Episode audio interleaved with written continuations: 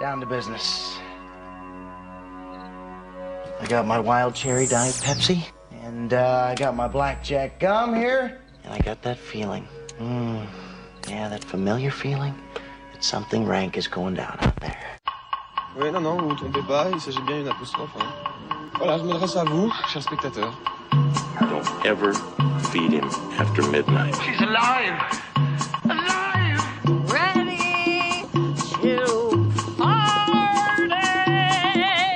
I'm sorry, Dave. I'm afraid I can't do that. I'm a man. Well, nobody's perfect. Qu'est-ce que c'est C'est pas quoi faire. Les acteurs sont à l'aise dans leur personnage, l'équipe est bien soudée, les problèmes personnels ne comptent plus, le cinéma règne. Vers l'infini Ce soir, j'étais au cinéma aussi, j'ai pas eu le temps d'écrire une intro. Au programme cependant, Dali, 6A, un point d'exclamation, 5, 6 ou 7 Dali et une seule moustache, une mise en abîme aussi. C'est le nouveau film de Quentin Dupieux qui se veut forcément surréaliste. Différents niveaux de réalité coexistent aussi chez Matthew Vaughn, où le héros d'un roman d'espionnage, pas moustachu mais coiffé en brosse, s'incarne tout à coup dans la réalité de son autrice, forcément dépassée par sa création. Chez Bonello, avec la bête, ce sont plusieurs Léa Seydoux qui cohabitent à travers des vies successives, comme les espions de Mr. et Mrs. Smith, réincarnés par Donald Glover et Francesca Sloane, près de 20 ans après le couple Jolie Pitt, pas forcément une bonne idée. Enfin, le documentaire The Greatest Night in Pop revient sur l'enregistrement mythique de We Are the World, qui a réuni dans le même studio les plus grandes stars de la musique. Ce soir, je réunis les plus grandes stars de la critique autour de la même table. Extérieur nuit, c'est parti.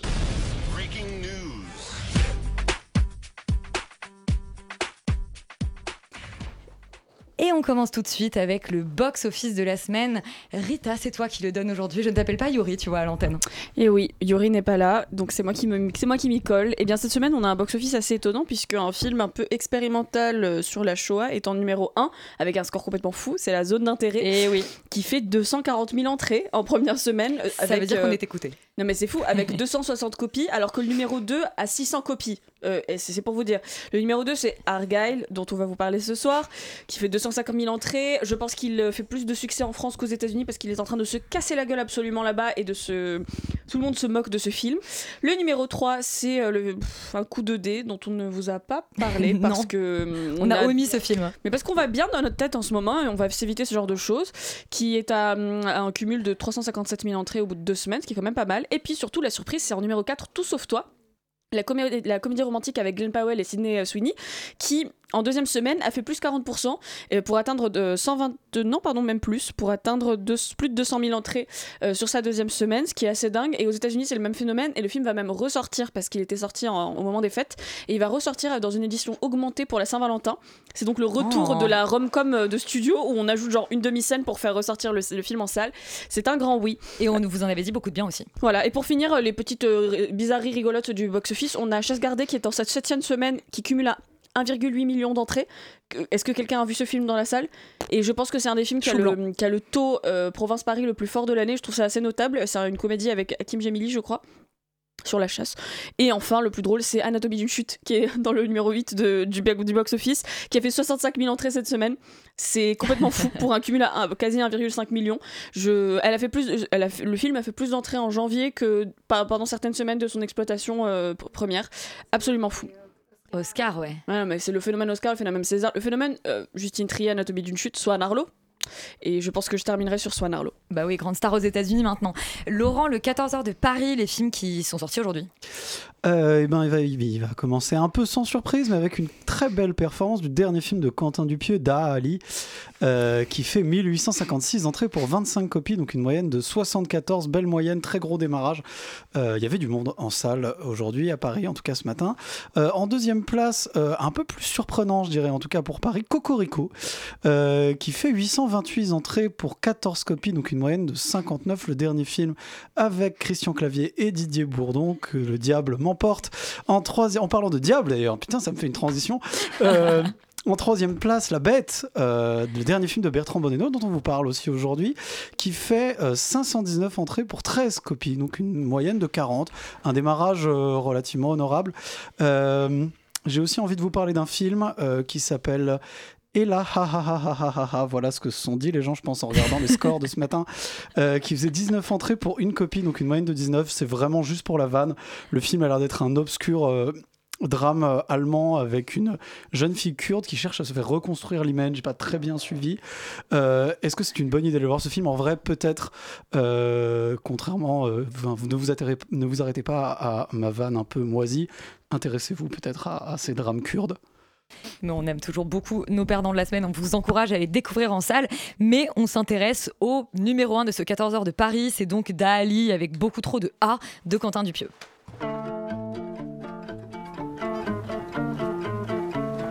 Maître, on peut faire une pause un peu là? Oh, Putain, quel enfer Mais ça va pas la tête T'es fou de le déranger comme ça, tu sais qui c'est? Dali est probablement On est là le seul artiste encore vivant sur cette planète. La caméra énorme. Alban, comme je suis ravie que ça tombe sur toi, ce pitch de Dali, car tu es moustachu. C'est vrai. Et il y a la vidéo, effectivement. Euh, alors, ce pitch de Dali, donc c'est un faux biopic sur euh, Salvatore Dali. Euh, qui est incarné, donc le personnage, enfin Dali est incarné par, euh, il me semble, 6 comédiens, 7 ou 8 comédiens, on sait pas en fait vraiment. Entre 5 et 7. Donc on retrouve euh, parmi les grandes stars Pio Marmaille, euh, Edouard Baird, Jonathan Cohen, Gilles Lelouch et j'en oublie certainement d'autres. Euh, et en fait, le film va suivre un petit peu à la fois Dali, mais surtout une journaliste qui est incarnée par Anaïs de Moussier qui rêve de faire un- une interview sur euh, une interview de Dali, un- une interview magazine et puis après un film. Et finalement, elle va jamais réussir à, capter euh, à la fois le, personnage de, Dali et à la fois réussir à faire son interview, sans spoiler la fin. Euh, c'est un film, ça a été quand même beaucoup précisé euh, pendant la, la campagne de presse, qui est plus sur la personnalité publique de Dali, donc c'est pas forcément un biopic sur sa vie ni sur son œuvre. Et moi, c'est un film, je vais dire un peu du bien avant que Valentin euh, le trucide juste derrière moi. Euh, c'est un film euh, qui m'a assez plu parce que je suis pas non plus un très grand client du cinéma de Quentin Dupieux. J'avais beaucoup aimé Incroyable mais vrai, un film qui était sorti en 2022 euh, avec Benoît Magimel et aussi Anaïs de Moustier. Et là, je trouve que c'est un film qui est assez généreux dans le sens où j'ai trouvé qu'il avait l'air de s'être fait plaisir à tourner ce film. Et ce plaisir, on le ressent lorsqu'on le regarde. Moi, j'ai trouvé qu'il y avait plein d'idées rigolotes. Ça, ça révolutionne pas du tout le cinéma, mais par exemple, la scène d'ouverture, j'ai trouvé ça assez rigolo quand Edouard Baird euh, rentre dans le couloir et que et que finalement il met des plombes à arriver. Enfin voilà, c'est des, des, des petites euh, stratégies de mise en scène qui sont, voilà, qui sont rigolotes et qui, et qui donnent envie de voir le film et qui donnent envie de s'y plonger encore un petit peu plus. Euh, une des, un des aspects aussi positifs du film, c'est sa durée. C'était 1h18, donc c'est un film assez court et on n'a pas le temps vraiment de s'y perdre, même si c'est assez labyrinthique dans le scénario et on ne sait pas vraiment si ça veut dire quelque chose ou on ne sait pas vraiment le message que veut faire passer Dupieux s'il doit en avoir un. Et voilà, moi c'est quand même un film qui m'a plu. J'ai trouvé euh, parfois le film assez touchant et c'est ce que je remarque de plus en plus dans le cinéma de Dupieux, c'est que avant c'était un, je trouvais que c'était un cinéma d'un peu d'un il faisait le petit malin, quoi. Il, il s'amusait à faire des, des, des, des, choses euh, un petit peu vaines et un petit peu absurdes. Valentin va, va dire que c'est exactement la même chose sur celui-là après. Et euh, moi, j'ai trouvé, moi, ça m'émeut en fait euh, par moment. J'ai trouvé que le personnage vieux de, de Dali qu'on voit, je Dans ne pas sa chaise spoiler le film, dans sa chaise roulante, c'est assez touchant, surtout quand il se fait rencontrer ces deux temporalités ou ces deux personnages dans le film. C'est assez malin. Euh, c'est quand même le seul réalisateur qui se cite lui-même euh, dans ses films. Il y a une sorte de, de tube où il y a deux acteurs qui sortent. Ça faisait penser un petit peu au, au passage qu'il y avait dans Incroyable mais vrai. On dirait qu'il se fait des autocitations. Et rien que pour cette vanité, j'ai envie de, de- de continuer à apprécier euh, Dupieux. Et euh, voilà. Ensuite, il y a toujours des, gros manques dans le cinéma de Dupieux, c'est-à-dire que on a l'impression que sur le- les dernières 20 minutes du film, euh, il, fait une sorte de, montage de toutes les scènes qu'il n'a pas voulu garder pendant tout le film, et il met une musique pendant ce temps. On arrive à une fin un petit peu plus conceptuelle, et il, manque toujours des choses, c'est-à-dire il manque quand même, euh, voilà, un vrai attrait pour les personnages ou des vraies relations, une sorte d'émotion qui pourrait se dégager de ça. C'est dommage, mais voilà, je trouve que pour un Dupieux, c'est un film qui est, plutôt bien. Je souligne aussi la bande originale, même si on l'entend pas beaucoup, qui, est- qui a été faite par Thomas Bangalter, donc euh, l'ancien Daft Punk. Je trouve que c'est euh, c'est assez surprenant parce que c'est une musique acoustique et j'ai trouvé ça plutôt cool qu'il fasse ça. Et on- je souligne aussi cette magnifique affiche qui fait penser au film des années 70 euh, euh, avec euh, Noiret et tout ça. Voilà, ça m'a beaucoup plu cette DA du film. Tu dis que la musique, euh, on l'entend pas beaucoup. Moi, je pense qu'elle va euh, hanter mon imaginaire pendant euh, pas mal de temps. Valentin, il paraît que tu as trucidé ce Dali. Non, mais en fait, je vais faire exactement comme lui. Je vais prendre le truc par-dessus la jambe euh, et faire une semi-critique En fait, ce qui, ce qui, ce qui m'agace euh, avec Dupieux, c'est que je pense que c'est un mec avec qui tu peux nécessairement avoir qu'une relation toxique parce qu'il est brillant et donc il m'énerve parce que à chaque fois je retourne voir ses films, à chaque fois je me dis au mieux ah c'était sympa mais il manquait des choses, au pire on s'est quand même un peu foutu de ma gueule. Et là c'est plutôt le deuxième versant. En fait, euh, je m'agace toujours des deux mêmes trucs, c'est-à-dire que hum, le, premier est un peu, je pense, incontestable, c'est du fait qu'il n'a pas envie d'écrire de scénario, que ça l'intéresse foncièrement pas d'écrire euh, une œuvre qui qui, qui est une structure, qui a une cohérence, qui du coup de fait crée des affects parce que bah, tu es entraîné émotionnellement dans le film. Là, moi je ressens pas grand-chose parce que c'est pas fait pour ça. En fait, j'ai l'impression d'assister à une succession de bonnes idées parfois de cinéma et tu citais Alban, une des premières scènes avec Edouard Baird dans le couloir que je trouve vraiment drôle, qui m'a vraiment fait marrer et je me dis ok, on est sous de bons auspices, mais bien mal m'a pris de penser comme ça parce qu'en fait c'est ce qui en fait le- au lieu de progresser de prendre de l'ampleur et de décrire un Dali un peu de prendre le soin de décrire Dali il le fait jamais. Il, en fait il, a une succession de traits de personnalité à croquer une succession de scènes un peu burlesques à écrire et il les enfile les unes après les autres sans, euh, sans qu'il y ait de- de- d'évolution de, personnage. Moi ça m'ennuie forcément à un moment. Même si le film fait une heure et quart c'est compliqué. Et puis le deuxième trait euh, qui moi pour le coup la plus personnelle c'est que chez Dupieux ce qui m'intéresse particulièrement c'est son côté un peu un peu euh, pas mystique mais euh, mais disons que c'est quelqu'un qui peut être très sombre qui peut évoquer quelque chose de très sombre. Et je trouve que dans certains de ses films c'est assez clair. Dans réalité par exemple il y a une sorte de mal-être très profond qui, qui, fait jour. Et puis parfois c'est en marche. Typiquement dans Mandibule en fait si on réfléchit deux secondes au pitch de Mandibule c'est vraiment euh, triste voire un peu inquiétant ce qui se passe. Et cette espèce de noirceur qui traîne dans, dans le dernier Yannick c'était un peu ça aussi beaucoup plus frontalement exprimé avec le personnage de Quenard qui est clairement névrosé mais il y, a- une noirceur qui m'intéresse. Et là cette noirceur là moi à titre personnel je l'ai pas ressentie dans ce film là précisément donc j'ai été encore moins euh, intéressé par ce qui se passait euh, et puis finalement, voilà, je, trouve qu'il a voulu à la fois s'amuser, je me suis pas tant amusé que ça parce que je m'ennuie assez vite. Il a voulu rendre hommage à Dali, euh, je suis pas sûr de comprendre comment ça marche, à qui ça rend hommage, comment, et puis comment ça vulgarise euh, le personnage auprès des gens. Je sais pas en fait pourquoi ce film est fait, à qui il s'adresse, euh, et a priori c'était pas à moi encore une fois. Donc je continuerai à voir ces films parce que c'est pas long mais voilà bon bah ça se casse facilement. Et que j'ai l'espoir de temps en temps qu'il fasse un truc qui soit vraiment pertinent et qui exprime vraiment sa, qualité. Je pense c'est un mec qui sait écrire des choses. Mais merde entoure-toi et puis, et puis prends du temps pour tes projets quoi. Parce que là c'est compliqué quoi Manon, toi aussi, tu as trouvé ça compliqué Non, Pas t'as du été tout, plutôt non. assez emballé. Ouais. Parce que, en fait, Valentin, tu dis euh, rendre hommage à Dali. Moi, je pense que c'est pas du tout ce qu'il veut faire. Et je pense que la principale qualité du film, c'est qu'il est pas du tout admirateur de Dali. À il, mon en a, avis. il en a parlé un peu, c'est pour ça que je me permets, parce en- il était, j'étais là, il était là à une séance où je suis allé et il en a un peu parlé en disant il y a des gosses qui ont cherché Dali sur internet et tout, mais peut-être qu'effectivement en pratique c'était pas vraiment ça l'objectif.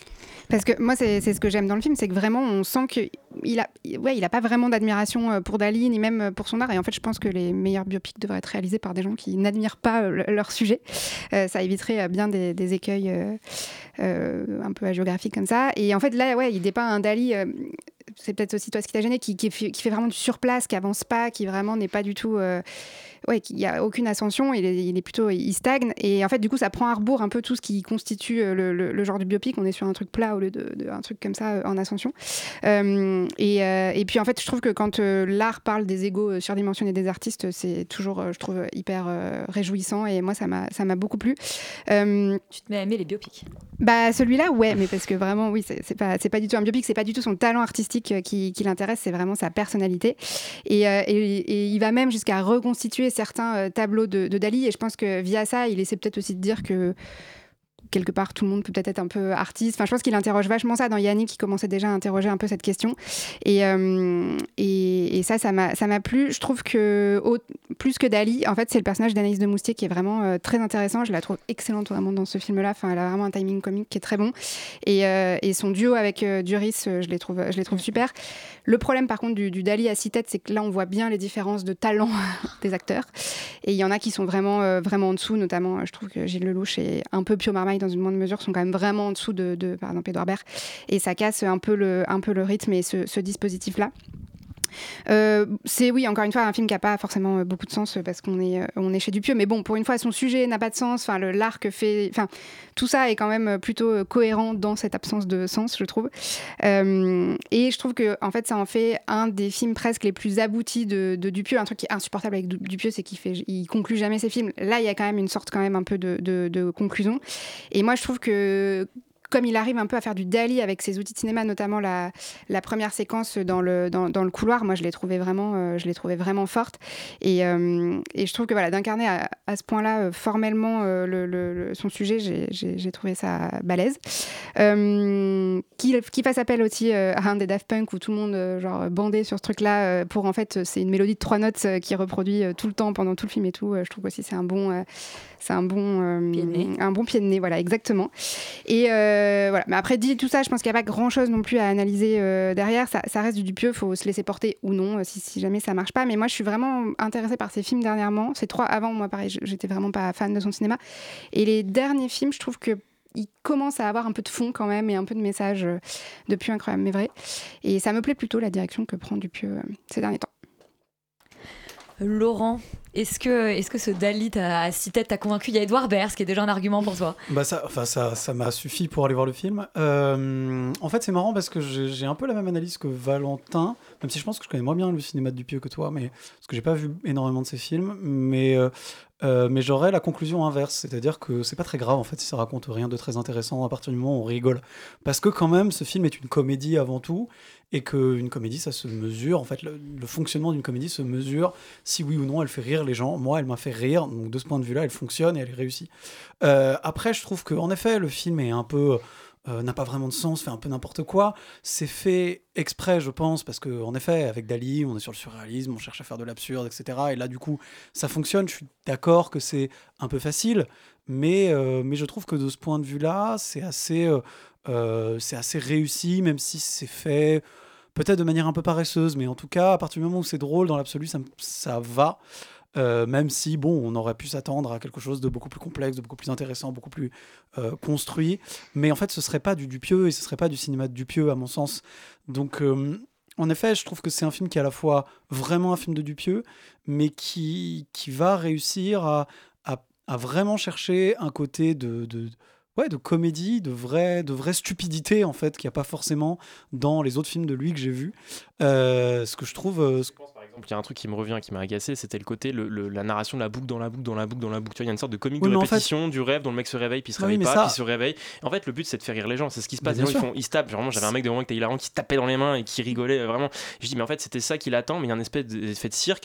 C'est pas un film si mal écrit, si bête que ça. Je pense que Dupieux, il est intelligent dans sa bêtise. c'est pas parce qu'il veut faire de la stupidité que c'est bête. Voilà, mais, moi, pour moi, pour moi, le fait, là, ces raisons pour lesquelles c'est exactement, je suis d'accord avec toi, le fait qu'il veuille faire de la stupidité, pour moi, il tourne en rond, et il fait des pieds de nez, mais il y a des pieds de nez à qui, à quoi? Je, En fait, je, je me demande juste à quoi ça sert, en fait.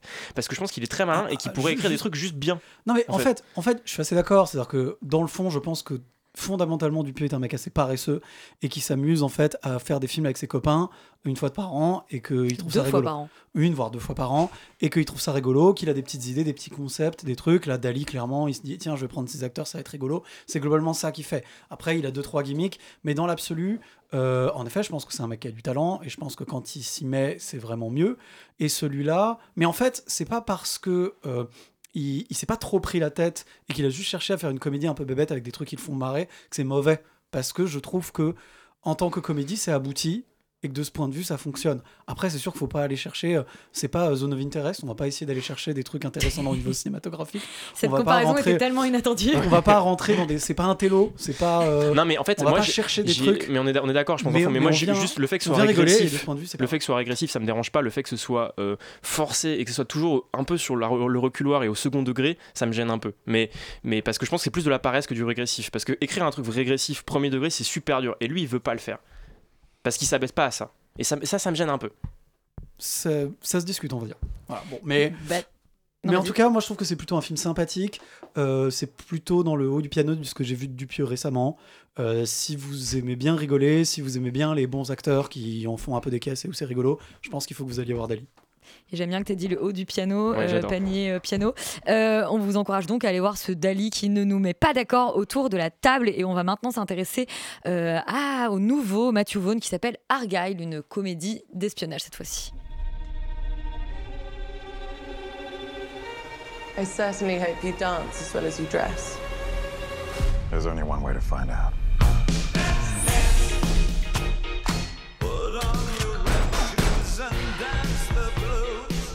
You and I, we're not so different. Agent Argyle. Little help? Hold on. Roman Argyle, le nom, c'est le, nouveau Mathieu Vaughn qui coiffe notre ami Henri Cavill avec une coupe euh, en brosse. Oui, pas terrible. hein. Pas Mais, terrible. euh, Oui, mais c'est peut-être ça le point de départ de, de de- cette histoire. oui, je de- pense. Je pense que c'est totalement volontaire. Euh, et ben effectivement, ça c'est impossible à pitcher en fait comme euh, film tant il y a de twists euh, absurdes euh, dedans. Mais la prémisse principale, je vais dire que c'est euh, une écrivaine de livres d'espionnage qui se retrouve à être embarquée en fait dans une vraie mission d'espion et euh, elle va être la cible entre guillemets de, de plusieurs tueurs puisque euh, elle serait mystérieusement en train d'écrire une euh, fiction qui en fait se déroule euh, dans la vraie vie, dans justement le monde des espions. Euh, évidemment, ça va se révéler bien plus complexe que ça, mais euh, justement, je vais m'abstenir pour ne pas spoiler le film, parce que je trouve que justement tout l'intérêt du film se trouve dans justement cette espèce de, de succession de twists qui vont être révélés petit à petit. Moi, je vais être honnête, je suis allée voir le film d'abord pour me vider le cerveau et deux pour Dua Lipa. Euh, mais euh, euh, oui, je, je suis, je suis à moitié déçue effectivement parce que euh, Dua Lipa, elle fait genre une espèce d'apparition puis elle se casse. Euh, mais euh, mine de rien, j'ai pas été euh, déçue globalement par le film que j'ai trouvé assez généreux et divertissant. Après, ça s'arrête là, mais c'est un peu les deux qualités que je vais souligner quand même parce que à ce niveau-là, je trouve ça réussi. En fait, c'est évidemment une parodie du genre dans la même veine que Kingsman, etc. Mais je trouve qu'il y a des curseurs qui sont poussés encore plus loin dans le côté conscient et assumé du film d'espion raté. C'est-à-dire qu'on est, est sur quelque chose de super kitsch, de super moche visuellement et de très cocasse. Mais en fait, sous cet angle-là, je trouve que le film est assez réussi euh, et très amusant. En fait, c'est-à-dire qu'il y a des scènes extrêmement drôles. Euh, le film est, est fait d'une de cette succession de, de twists qui sont tellement tirés par les cheveux que je trouve qu'ils en deviennent hilarants. Euh, moi, j'aime beaucoup la façon dont ce film va jouer avec son spectateur. C'est-à-dire qu'on a des pressentiments sur certains éléments du film, notamment parce que c'est justement un film d'espion, donc on a envie d'analyser les trucs et de se dire, ok, ça c'est sûr, ça va servir à quelque chose, etc. Et en fait, il joue avec nous, c'est-à-dire par exemple le, le chat, on se doute qu'il va y avoir une espèce de, il va avoir une importance dans le film et euh, tout est une question de timing en fait dans Hagel, c'est-à-dire que c'est en ça moi je trouve que le film est très bien fait, c'est qu'il nous donne ce qu'on a déjà deviné mais euh, en trouvant le meilleur moment pour nous le révéler et personnellement c'est quelque, chose- que je trouve assez jouissif. Euh, après il faut pas trop en demander à ce film, c'est-à-dire que c'est, il prétend pas être autre chose qu'une une comédie, une parodie du film d'espion et d'être plus profond que ça. Moi j'ai lu beaucoup de critiques qui lui reprochaient justement de pas être plus profond, mais en fait j'ai du mal à lui reprocher ça parce que je ne vais pas voir Argyle pour de la profondeur personnellement. Et euh, en fait, je trouve le film finalement assez humble euh, et pourtant hyper extravagant. C'est-à-dire qu'il s'amuse de lui-même, il se parodie en permanence. Et d'ailleurs, peut-être que la seule réflexion du film et qu'il offre, c'est justement l'espèce de, de parallèle entre. Enfin, en fait de, réflexion sur l'art du scénario, euh, puisque justement il mêle euh, le, côté écrivain de livres d'espionnage, etc. En tout cas, vachement au début. Moi, ça m'a fait penser dans un truc complètement différent à The Holidays, à des espèces de petits parallèles où on nous fait, on nous ramène une espèce d'histoire qui en fait nous parle de comment est-ce qu'on écrit un scénario, comment on s'amuse avec ça. Euh, et voilà. Et en ça, moi, je trouve que pour un spectateur, encore une fois, juste c'est généreux, c'est divertissant, et c'est pour ça que j'allais voir le film. Donc en, en ça, je trouve ça réussi. Mais généreux et divertissant, ça n'a pas suffi à Rita sur cet Argyle. Bah écoute, oui, en fait déjà, on...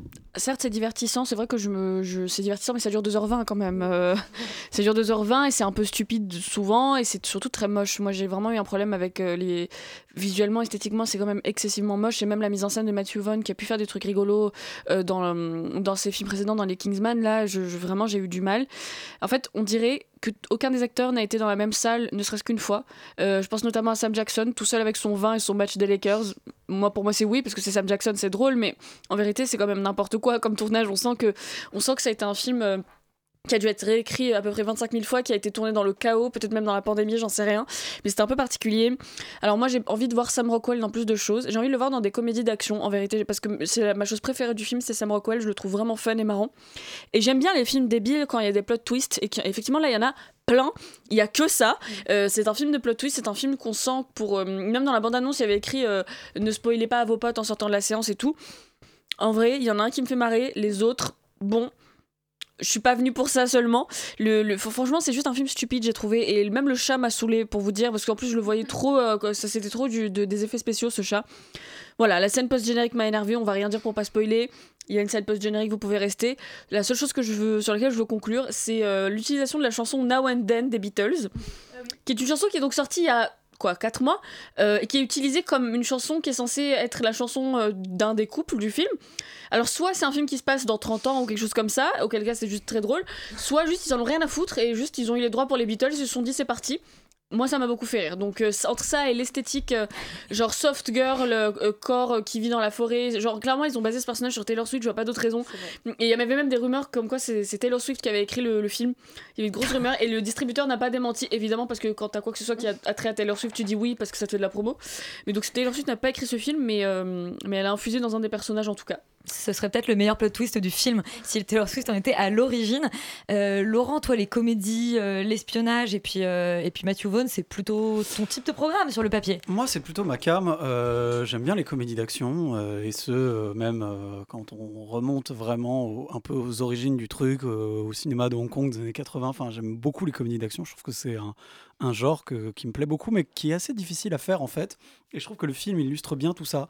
Euh, il illustre bien tout ça parce que globalement, euh, c'est un peu raté, un peu dans l'ensemble raté, euh, parce qu'il arrive un peu tard, je pense, après John Wick notamment, et après Mm. pas mal de, de- de- de manières de refaire des comédies d'action qui ont un peu rebattu les cartes euh, par rapport à ce qui se faisait avant euh, dans les blockbusters américains. Euh, et en fait, quand me- quand j'ai vu ce film, je me suis rendu compte que peut-être que le, truc le plus important d'une comédie d'action, c'est de réussir la partie action. Et euh, là, de ce point de vue-là, c'est absolument une catastrophe. C'est-à-dire que euh, c'est rien ne fonctionne ou presque tout est fait dans des CGI absolument dégueux. Il y a 200 millions de dollars de budget. Je comprends pas comment est-ce que des comment est-ce que des effets spéciaux peuvent être aussi moches avec un aussi gros budget. Euh, c'est un film assez assez étonnant, assez oui, mal fait finalement, en fait, moche et mal fait. C'est assez curieux de se dire qu'un blockbuster arrive à ce niveau de, de, de, de- comment dire, de, de, de- De ouais, de laideur. débâcle esthétique, en fait. Voulu quand même. Je, bah, je suis pas certain quand même. Je trouve que les, je trouve que vraiment les effets spéciaux au début sont vraiment laids et je ne comprends pas ce que ça apporte si c'est fait exprès. C'est-à-dire que je, je comprends pas pourquoi est-ce que tu t'amuses à faire quelque chose de vaguement réaliste mais, mais, mais raté si c'est pour faire euh, exprès que ce soit moche? Ou alors, ou alors j'ai rien compris ou alors, euh, ou alors je pense qu'il y a un gros problème sur la manière dont les effets spéciaux ont été faits sur ce film et honnêtement ça nous sort un peu.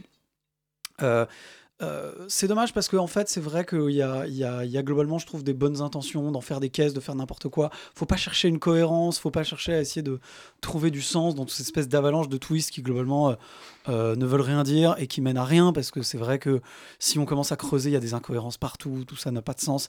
C'est juste que le film essaie de construire des situations avec des acteurs euh, pour qu'on rigole et euh, des scènes d'action entre les deux. C'est-à-dire, en gros, globalement, ce qu'on cherche à faire dans une comédie d'action, c'est un peu dommage qu'il essaye pas d'aller un petit peu plus loin. Je suis d'accord qu'il y a voilà, une espèce de vague réflexion autour de l'écriture et l'écriture du scénario, etc. Mais honnêtement, c'est quand même léger, léger et ça va pas bien loin. Faut pas forcément chercher beaucoup mieux, mais honnêtement, ça aurait dû être mieux fait. Ça aurait pu être mieux fait. Moi, j'en attendais un peu mieux de Matthew Vaughn quand on voit un peu son pédigré et notamment certains films, le premier Kingsman par exemple, qui était quand même vraiment très réussi parce qu'il avait, réussi à faire quelques bonnes scènes d'action, quelques scènes d'anthologie qui, à mon avis, manquent dans celui-là, qui est globalement un peu faible. Euh, donc bon, c'est pas un mauvais film du dimanche soir, mais c'est franchement pas très intéressant. Imen, est-ce que tu, dans quel team tu te situes? Plutôt team Euh, Roman bah, Tu as aimé plutôt- cet Argyle ou plutôt en fait, Rita plutôt et team Laurent? Roman, je pense, mais qui dit en fait quelque chose aussi de mes habitudes de, de spectatrice, puisque je ne vais jamais voir ce genre de film. Donc il y a quelque chose où j'ai un peu découvert le divertissement pendant 2h20 et je suis en mode, mais c'est sympa finalement quand les gens parlent et qu'il y a du bruit et que ça bouge. Euh, du coup, c'est vrai que moi je me suis vraiment éclatée en fait. Enfin, il y a un truc où, comme je... Voilà, Les gens vont au cinéma et- pour se divertir. Mais- Entre ça et tout sauf toi, tu passes un très bon début d'année, j'ai l'impression, Imen. Voilà, il y a vraiment un virage qui se fait. Je, suis pas allée voir le Wang Bing, tu vois. Enfin, il y a un truc où on, avance doucement. Bientôt là pour le Song Soo quand même, mais voilà. Bref, euh, tout ça pour dire que du coup, moi, j'ai adoré en fait euh, ce que j'ai vu parce que ça dure 2h20, que bah, comme c'est un chaos pas possible, euh, mais qui pour moi est fonctionnel et très drôle en fait. C'est vrai que je, comprends que quand on a des attentes vis-à-vis des effets spéciaux, vis-à-vis de l'histoire, on puisse avoir une frustration. Moi, j'en avais mais aucune. Je savais même pas de quoi ça parlait en fait, pour être tout à fait honnête. Et là, du coup, moi, j'ai juste vu des gens qui, s'amusaient en donnant des choses qui étaient pas du tout cohérentes, qui étaient extrêmement kitsch, mais dans un kitsch que je trouvais assumé parce que comme tu l'as dit, En fait, euh, le personnage principal, il est un peu absurde. Euh, rien ne va en fait dans ce film fondamentalement, c'est que les décors sont pas beaux, c'est hyper kitsch. Le montage, euh, je, vois les gens qui se sont éclatés derrière, mais qui n'ont pas essayé, je trouve, de faire quelque chose qui se tient, quelque chose de je sais pas, dans, dans cette corde-là, et ce qui fait que moi j'ai vraiment adoré parce que bah, tout simplement je- j'en demandais pas plus. Euh, c'est vrai que ce, que ce que je garde, c'est surtout l'humour en fait, je trouve, de ce film parce que, euh, encore une fois, on se, on se prend pas au sérieux, on se moque à la fois du genre du film de, de l'espionnage, comme je l'ai dit, des personnages, et ça, je trouve ça, euh, je trouve ça absolument génial. J'ai envie de, de noter en fait ces espèces de scènes d'action euh, assez absurdes, extrêmement mal faites en effet, mais du coup très drôles, euh, qui sont dans un décalage total parce que les bandes son c'est genre du Barry White ou du David Bowie, et du coup moi je, enfin voilà, en fait je vais pas aller très très loin parce que juste je me suis fondamentalement amusée devant ce film, je n'ai pas cherché euh, quoi que ce soit de plus. Pour moi c'est du divertissement, à vivre c'est génial, c'est 2h20 où euh, on s'amuse, où on danse un peu, enfin voilà, Euh, mais après comme malheureusement, enfin le, seul mais je dirais, c'est que ça reste un film de divertissement pur, ce qui fait que quand on en sort, on n'a rien de plus avec nous que l'expérience qu'on a vécue euh, pendant 2h20, donc soit euh, potentiellement de frustration, mais en tout cas pour moi d'amusement. Mais c'est vrai que ça reste un film où, in fine, il n'y a pas grand chose à dire en fait. Pour moi, c'est chouette de le voir euh, parce que c'est du divertissement encore une fois, mais derrière, il n'y a, aucune réflexion, même la réflexion sur le scénario, j'avoue que je ne l'ai pas forcément vu. Euh, moi, je vois juste l'envie de faire des entrées en donnant quelque chose qui quand même tient la route, où on s'amuse et on essaie d'amuser les gens, mais il n'y a rien de plus derrière. Donc si vous voulez juste vous amuser au cinéma, c'est là, c'est peut-être pas euh, sur les films d'après, euh, mais il n'y a pas à chercher euh, grand chose. En tout cas, moi, j'ai pas cherché grand chose et du coup, j'ai passé un bon moment. J'aime bien parce qu'entre eux, euh, faut pas chercher plus loin, mais c'est quand même marrant pour une comédie. J'ai l'impression d'être dans la même boucle euh, depuis Dali. Donc c'est très bien. En Un peu, plus, ouais. Imen qui a aimé le film, donc on est dans le plein surréalisme, c'est génial.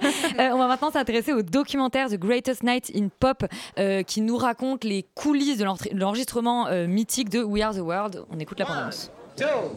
We are the world.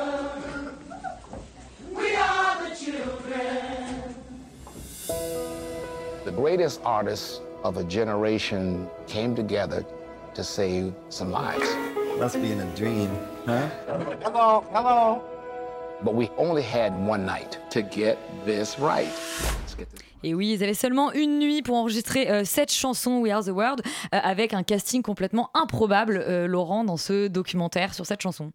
Euh, oui, bah oui, c'est un documentaire qui raconte l'histoire de comment cette chanson s'est faite. hein. Vraiment, j'ai pas grand chose d'autre à pitcher. C'est un très. Euh, C'est très simple. Euh, et c'est euh, du coup un documentaire Netflix d'une heure et demie qui va raconter un peu cette. c'est- pas vraiment une épopée d'ailleurs, parce qu'il y a une espèce de arrache globale en fait de toute cette histoire qui s'est fait. on a l'impression que le truc s'est goupillé en un mois et demi, où c'était vraiment le bordel, où ils ont, ils ont réussi en fait à avoir un nombre incalculable de gens parce qu'ils l'ont fait pendant les American Music Awards, qui est un truc qui ne je crois n'existe plus, mais qui sont Si, un si. peu. C'est juste que maintenant c'est très country, un peu euh, parfois Ah. facho. D'accord. Genre quand Beyoncé Cool. chante là-bas, les gens ils huent des fois, donc euh, Ouais, on enfin en est là. bon, bref, c'est- c'est c'est- c'est pas les Grammy, quoi. mais c'est un peu remplacé ça, ouais. Et, euh, euh, et en fait, euh, oui, bah, on, on- on va suivre en fait des enregistrements d'époque qui vont et des, des vidéos qui ont été prises à l'époque parce que quand même les mecs savaient déjà que c'était quand même un truc un peu exceptionnel. Euh, et, euh, et, euh, et quelques interviews. Euh, et ça, et je trouve que ça évoque assez bien en fait ce qui s'est passé dans le sens où euh, on voit bien qu'il y a une espèce de volonté très années 80 et très américaine de dire qu'on est le monde entier, qu'on va sauver le monde et que et que on va euh, voilà essayer de faire un truc pour euh, pour aider les pauvres Africains qui meurent de faim. Et, et du coup, il y a quand même ouais cette espèce de d'élan comme ça des artistes qui comprennent pas trop pourquoi ils sont là, mais dans le fond ça les amuse et ils y vont et, voilà et, ça prend et ça se fait à l'arrache complet. Ils composent un morceau en une semaine. euh, demandent à Stevie Wonder de venir, mais le mec vient pas trop. Il en a rien à foutre. Il y a un truc assez marrant en fait dans la manière où euh, on se rend compte que c'est à la fois très difficile de gérer des tas d'artistes qui sont quand même pour beaucoup au fait de leur gloire et font globalement bader parce que ce sont euh, des égos immenses et où euh, en fait ils essayent toujours de rapporter euh, leur sel et que et qu'il y a une espèce de concurrence un peu bizarre qui se crée entre eux et une espèce de, de ouais de- d'arrache complète, mais mêlée de bienveillance quand même, parce que tout le monde est quand même là pour. Et quand même. À peu près tout le monde en fait est là pour être assez sympa. Euh, ce qui est un peu problématique, je trouve, c'est que je pense que ce documentaire arrive trop tard. Euh, que, en fait, euh, la plupart des artistes là-dedans, euh, pour ceux qui sont pas des légendes, parce qu'il y en a quelques. Dire pour ceux qui sont pas morts. Non, mais pour ceux qui ne sont pas des légendes, sont vraiment complètement oubliés. C'est-à-dire que clairement, genre, euh, là, je regarde la liste. Bon, enfin, bon, Kenny Rogers, c'est probablement un des mecs les plus connus, des mecs oubliés. Mais enfin, qui écoute, du... qui écoute ce que fait Kenny Oui, Rogers mais enfin, à côté, t'as en- genre 10 personnes Bien ultra sûr, turbo mais connues. qui en a quelque chose à foutre de Huey Lewis aujourd'hui et, et j'en passe, Moi Al Jarreau et plein de gens, tu vois.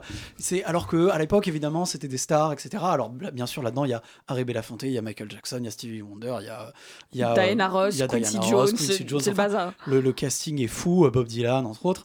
Euh, mais euh, mais en fait il y a un truc un peu un peu étrange de euh, beaucoup de gens en fait qui ont fait partie, beaucoup de légendes qui ont fait partie du truc sont mortes.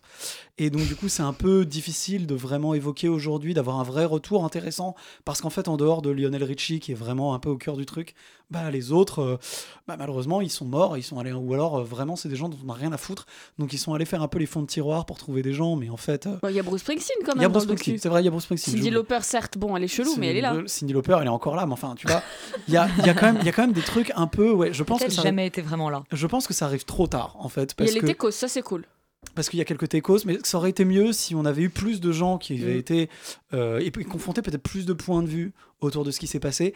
Et parce que en fait, l'autre problème, c'est quand même une grosse partie des gens qui font partie du truc, tout le monde s'en fout, quoi. Et en fait, peut-être que si on est vraiment très fan euh, de, de cette euh, de cette, euh, de cette période de la musique américaine, ça peut, potentiel- ça peut potentiellement être marrant et rigolo de se dire que ouais, on a des images vraiment d'obscures stars des années 80 qu'on a oubliées. C'est un peu en fait pour faire un parallèle avec ce qui se passerait en France, c'est un peu comme si on avait une espèce de truc euh, euh, d'espèce de vidéo avec une chanson qui avait été enregistrée, euh, bah j'en sais rien, euh, Michel Berger, à la fois avec Michel Berger, Aznavour, des gens un peu connus de l'époque, et en même temps Corinne Charby, euh, Julie Pietri et François Feldman, des gens que tout le monde a oubliés, mais qui font rire en fait quand on, quand on se dit parce que Julie Pietri parce que ce niveau de est ringardise est aujourd'hui un peu drôle. Non mais voilà. Et en fait, le truc c'est que comme ils sont américains, leur ringardise n'est plus très drôle Ouais. aujourd'hui. Euh, ce qui est, ce qui est voilà un peu dommage. Du coup, c'est pas très drôle. C'est pas non plus hyper intéressant parce qu'en fait le concept c'est vite, c'est plus assez vite. Il y a quand même des vrais moments cool où on se rend compte qu'ils sont complètement à l'arrache et du coup c'est assez fun. Mais en vrai, euh, bon, je pense que c'est un peu à réserver aux gens qui s'intéressent vraiment à ce délire qui est assez pointu euh, parce que parce que je trouve que le, morceau, en fait, enfin, le documentaire est probablement pas assez euh, euh, fouillé, pas assez ou pas assez méchant. Enfin bref, il manque un peu quelque chose. Tout ça est très lisse et très gentil et qu'on a du mal en fait à aller plus loin que ce que voilà que ce qu'ils essayent de faire. C'est dommage. Mais il y a les archives quand même, Rita.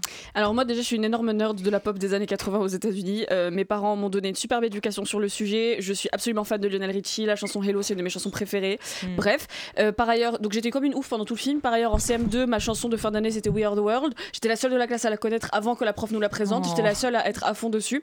Voilà donc moi j'ai un certain lien quand même à, à ce documentaire. Alors je trouve déjà je suis contente parce qu'ils nous ont épargné la mini-série. Euh, alors que Netflix aurait très bien pu faire une mini-série de cette connerie et l'étendre sur beaucoup trop longtemps. Donc euh, certes nivellement par le bas, mais je suis déjà contente que ça soit un film en, une partie quoi. Et c'est marrant parce qu'on dit, en fait, je trouve que on dirait que ça n'existe plus ces moments improbables et spontanés où on, donc on, voit la nuit avancer. Ils ont fait ça en une seule nuit et on sait pas qui va se pointer. Un des grands gros enjeux du documentaire, c'est est-ce que Prince va venir? Parce que Prince et Michael Jackson sont en giga concurrence et euh, les solos vont changer au milieu de la nuit. Ils vont décider que telle personne va chanter un autre solo et j'ai du mal à imaginer des grandes stars aujourd'hui faire ça dans une telle spontanéité et dans une telle vulnérabilité parce qu'ils enregistrent tous ensemble dans la même salle. Ils n'ont pas enregistré chacun les uns après les autres, ils étaient tous l'un en face de l'autre. Et c'est le producteur Quincy Jones qui est un génie qui a dit Je fais ça pour que les gens soient stressés et qu'ils le fassent bien du premier coup. Parce que si tu as en face de toi Michael Jackson, Diana Ross qui font leur premier, du premier coup leur chanson super bien, euh, leur ligne, tu vas être obligé de faire la même chose même si t'es pas Michael Jackson et Diana Ross. Merveilleux. Alors effectivement, il n'y a aucune remise en question du projet absolument hilarant d'artistes états-uniens qui pensent qu'ils vont aider le pays qu'est l'Afrique, Euh, surtout vu le degré d'ignorance qu'ils ont pendant tout le, film à ce sujet. Il y en a qui sont en mode Yeah, c'est pour aider la, la famine, les, les enfants, parce qu'en Afrique ils ont pas, d'a- ils ont pas de nourriture et tout. Bref, c'est certes, ça- ça a- c'est beaucoup d'argent, euh, We Are the World pour le, pour le coup, mais. Honnêtement, c'est un projet Netflix géographique. Ça sert à rien. Il n'y a pas de, réflexion autour du white saviorism qu'en plus, qu'on- euh, non plus. Même si euh, Harry Belafonte, qui était un grand acteur, euh, chanteur euh, et activiste des droits civiques aux États-Unis, a eu l'impulsion de cette chanson et il était en mode pourquoi c'est que les blancs qui aident en Afrique, nous aussi les noirs, on est censé aider?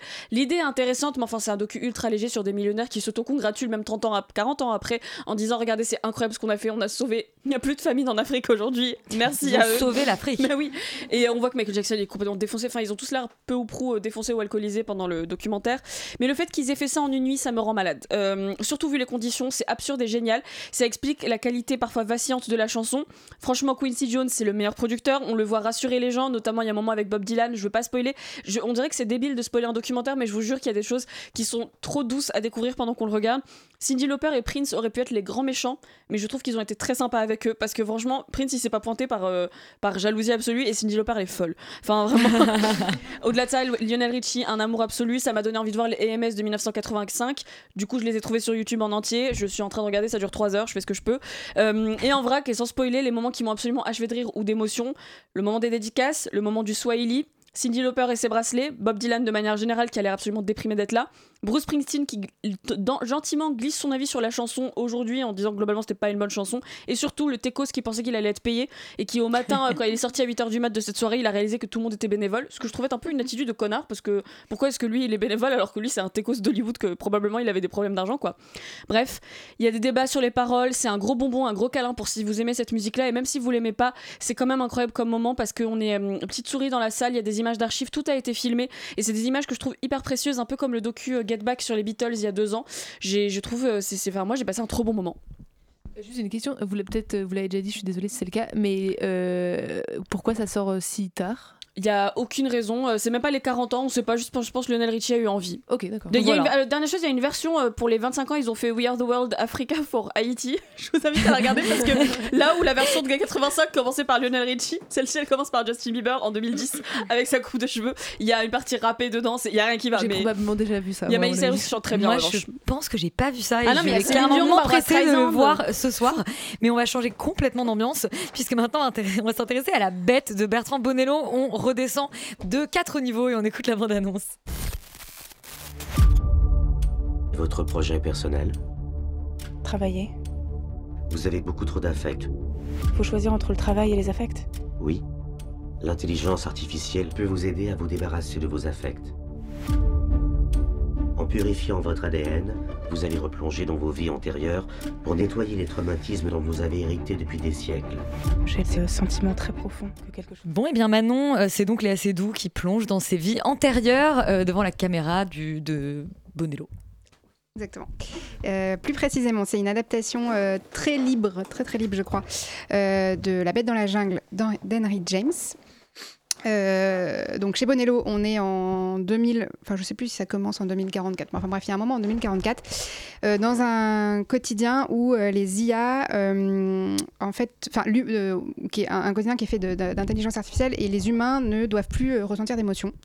Et pour s'en débarrasser, Gabriel, qui est donc interprété par Léa Seydoux, doit replonger dans ses vies antérieures pour comme se purifier, de purifier son ADN. Et en fait, à, chaque étape de sa vie, elle va recroiser euh, Louis, qui est incarné par George McKay, qui est euh, son amour de toujours, je, enfin je sais pas trop, euh, et elle est toujours, euh, elle est toujours dans l'appréhension d'une catastrophe imminente qui va euh, lui tomber dessus. Euh, ce, ce- roman d'Hen- d'Henry James, il a été euh, beaucoup, euh, c'est un roman. Oui, Euh, ouais, c'est ça. Je savais plus si c'était une nouvelle ou un roman. Euh, il a été beaucoup, beaucoup adapté. Et cette année, il y a euh, Patrice Chia qui l'a également adapté dans un, livre, un film qui s'appelle La Bête dans la jungle. Et c'est improbable que, enfin, les interprétations que chacun en a fait de ce truc, c'est fou parce que ça n'a strictement rien à voir à part ce truc de temporalité. Mais Chia, c'était dans une boîte de nuit et ça se passait sur une temporalité beaucoup plus resserrée, genre des années 70 à 2000. Donc en fait, on retrouve rien du tout de ça euh, dans La Bête de Bonello. Bonello, il choisit vraiment de se concentrer sur ce truc de, la peur. Enfin, c'est vraiment cette thématique-là qu'il explore. D'ailleurs, il garde euh, son titre. Il y a que La Bête, c'est plus La Bête dans la jungle pour, euh, je pense, accentuer, enfin, appuyer sur sur ça. Le film s'ouvre sur une séquence où Léa Seydoux tourne. Des, scènes sur fond vert pour un casting. Euh, je rappelle, j'ai vu le film à la Mostra de Venise il y a six mois, donc c'est vraiment très très très obscur dans, mon esprit. Mais j'ai un souvenir par contre très marquant de cette, euh, cette introduction du film où elle crie et vraiment, mais elle nous glace le sang quoi, et ça pose bien euh, les bases. Et en fait, à l'intérieur de cette thématique de la peur. il, scrute de plus près l'amour et en fait la, la peur d'aimer, la même la dangerosité euh, du, sentiment amoureux. Et pour ça, il utilise trois genres de cinéma. Euh, Il y a donc, euh, on commence dans le film en costume.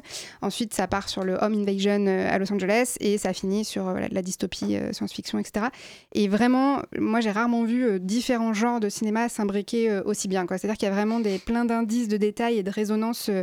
Même si rien à voir, euh, enfin, il, lit euh, ça très bien et tout ça s'imbrique euh, très bien.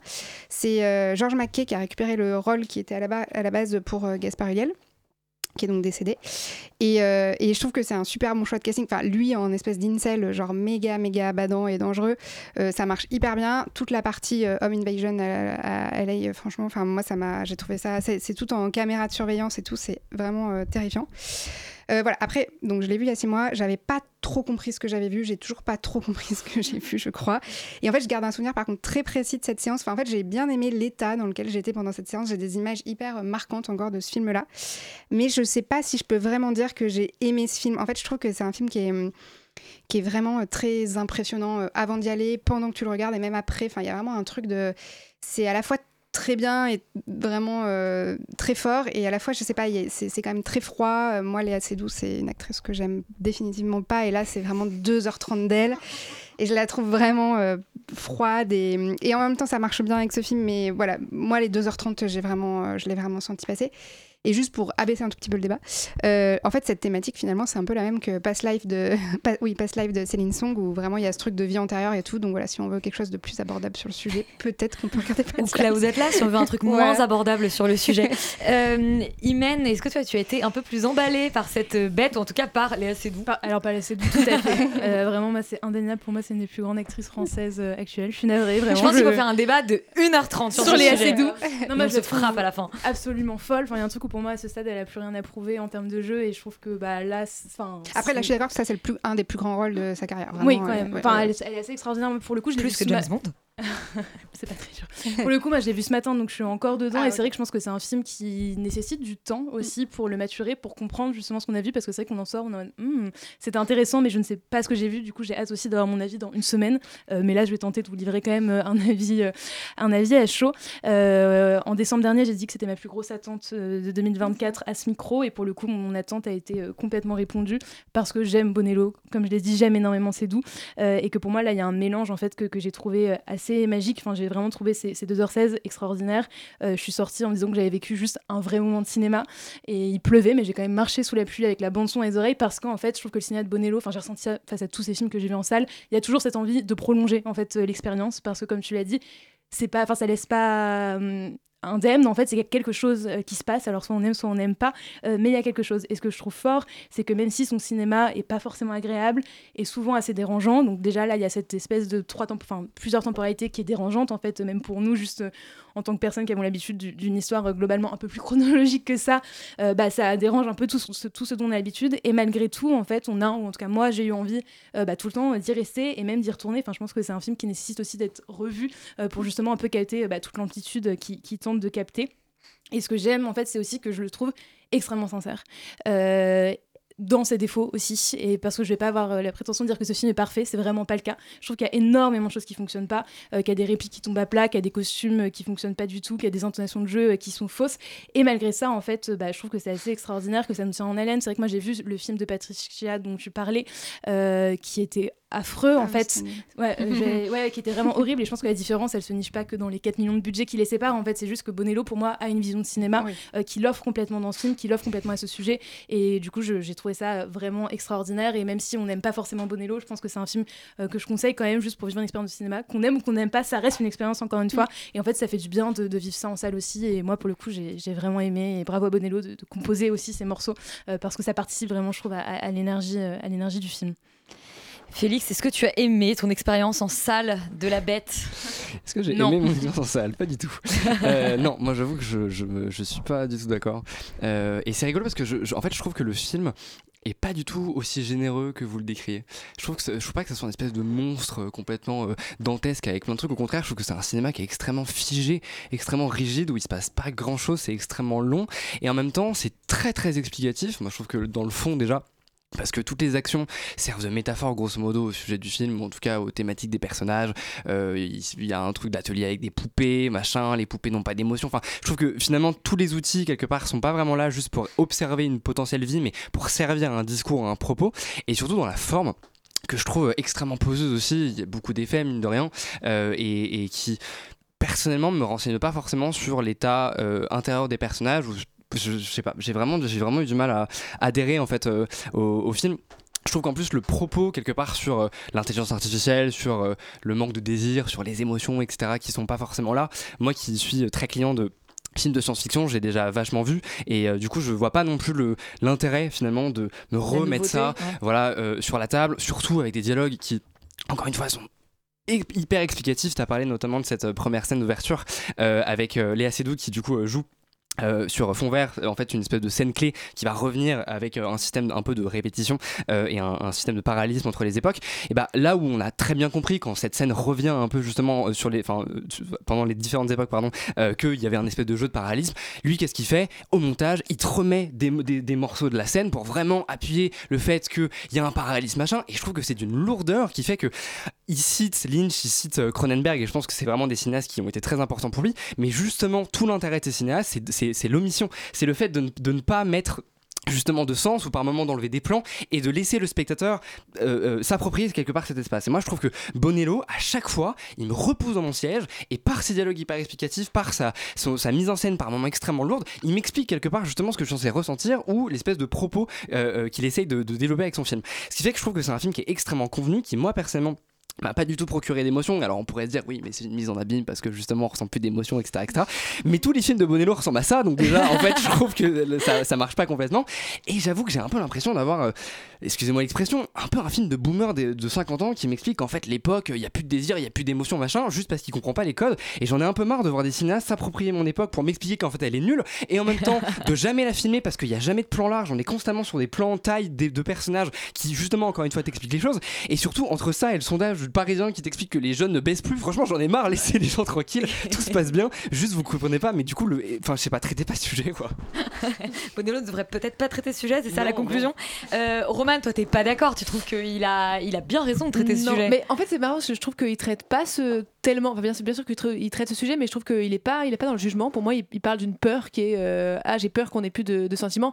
Pour moi, il est pas en train de juger notre époque, ni en train de dire d'ailleurs que c'est notre époque. D'ailleurs, il parle du futur. C'est plus un- une peur euh, future. Il est pas en train de juger. En tout cas, moi, j'ai pas senti de jugement. euh, ouais. Enfin, je veux dire, le QR code à la fin avec le générique et Bah, tout, tout ça c'est quand même. Ça, c'est de la provoque, c'est du Bonello pur, bien, sûr. Mais c'est du, générique. aussi, ça. C'est le générique. Bon, faut pas trop s'attacher à ça, mais je suis d'accord. Moi, c'est plus la petite touche qui fait rigoler.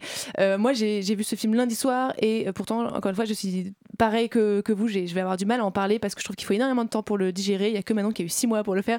Euh, moi, j'ai l'impression. Ouais, c'est ça. Il faut trouver le juste milieu. Mais en tout cas, j'ai l'impression d'avoir vu 12 films en un et je suis passée de, quand je suis sortie de la salle, de waouh, mais qu'est-ce que ce truc, euh, qu'est-ce que c'est que ce truc ultra chelou à en fait, je crois que j'ai bien aimé. Euh, moi, effectivement, je, pareil que, que vous, Manon et Imen, je suis allée voir, je suis déjà allée souffrir en fait devant La Bête dans la jungle, donc sorti en 2023. Ma conclusion, en fait, après avoir vu les deux films, c'est que je crois que je déteste ce livre et cette histoire. Ce qui ne m'intéresse foncièrement pas, c'est ce que tu dis un peu, Félix, en fait, euh, aussi, en tout cas, cette interprétation-là m'in- m'intéresse pas non plus. En revanche, j'aime beaucoup ce film de Bertrand Bonello parce que je trouve qu'il transforme cette histoire euh, et que justement, il va pousser un peu les murs de cette histoire beaucoup plus loin et surtout, il transforme cette histoire en cinéma. Euh, et c'est d'abord ça que je vais dire sur La Bête, c'est que pour moi, c'est une énorme claque de ciné qui, va mélanger énormément de références, énormément de genres, énormément d'émotions. Tu l'as dit, en fait, Félix, il y a énormément de, de rêves, donc Cronenberg, David Lynch, De Palma, etc. Et j'en passe beaucoup, mais en fait, moi, je trouve que ça fonctionne parce que le film a une telle euh, singularité et une telle euh, étrangeté que je pense qu'il peut se permettre toutes les références qu'il veut. Pour moi, ça appartient en fait à l'identité du film et ça la, fabrique d'une certaine manière. Pour moi, c'est comme s'il euh, s'en servait pour réinventer autre chose ou en tout cas pour, servir son propos. Moi, c'est pas ça qui m'a dérangé. Donc, pour le coup, je trouve que ça, appuie quelque chose de manière assez forte et encore une fois, par le biais du cinéma, ce, que, ce qui me plaît énormément. Le film est d'une telle densité que je pense qu'on pourrait en parler pendant une heure en fait pour, euh, pour euh, un peu déceler tout ce qui se passe. Mais je vais parler du montage en fait parce que pour le coup moi au contraire euh, cette espèce de moment enfin toi ce montage que tu trouves lourd je le trouve assez fou. Parce que je trouve qu'il arrive à naviguer en fait à travers toutes ces époques parce que c'est surtout ça en fait le lien. Pour moi c'est pas tant un truc de regarder regarder je vous remets la scène de couteau que euh, regarder comme toutes les époques sont liées et même si euh, Mais c'est du coup, tu l'as compris. Bien sûr que je l'ai compris, mais je pense qu'il y a un truc où pour moi, du coup, c'est intéressant de prendre le biais de- du cinéma et donc cette espèce de montage pour me lier tout ça et de manière assez maligne finalement, parce que c'est plus un truc de, euh, de jeu où je vois le couteau et que j'ai pas forcément fait le lien avec cette espèce de plan, qu'en fait c'est- exactement le même et que tu me remets dans un plan euh, euh, derrière, qu'en fait ça va être une autre époque. Je trouve que tout se mélange et c'est un peu ça que raconte le film. Bref, je trouve qu'il arrive à trouver un espèce d'équilibre parfait entre le côté très cérébral du film et un côté hyper charnel en fait. Voilà, je trouve que le film, moi, ce que je reproche à Bonello souvent, c'est d'être trop cérébral. Je trouve que là, il y a un équilibre un peu juste. En tout cas, je me suis fait embarquer par le côté sensation, ressenti, charnel euh, du film, notamment grâce à Léa Seydoux. Y a des, images qui sont inoubliables euh, d'elle notamment euh, et dans, dans l'eau, dans la, maison de poupée qui, qui brûle. Enfin, tout ça, moi, c'est des images que, un peu comme tu disais, Manon, je ne suis pas prête d'oublier et que rien que pour ça, je trouve que c'est un espèce de voyage, d'expérience, le Bonello qu'il faut voir. Mais c'est génial, en tout cas, il y a du débat sur tous les films ce soir. Euh, c'est une bonne nouvelle. On termine par une série. Euh, c'est Mr. and Mrs. Smith, euh, créé par Donald Glover et Francesca euh, Sloan, remake évidemment du film de Doug Liman, euh, sorti en 2005 avec le couple Jolie Pitt.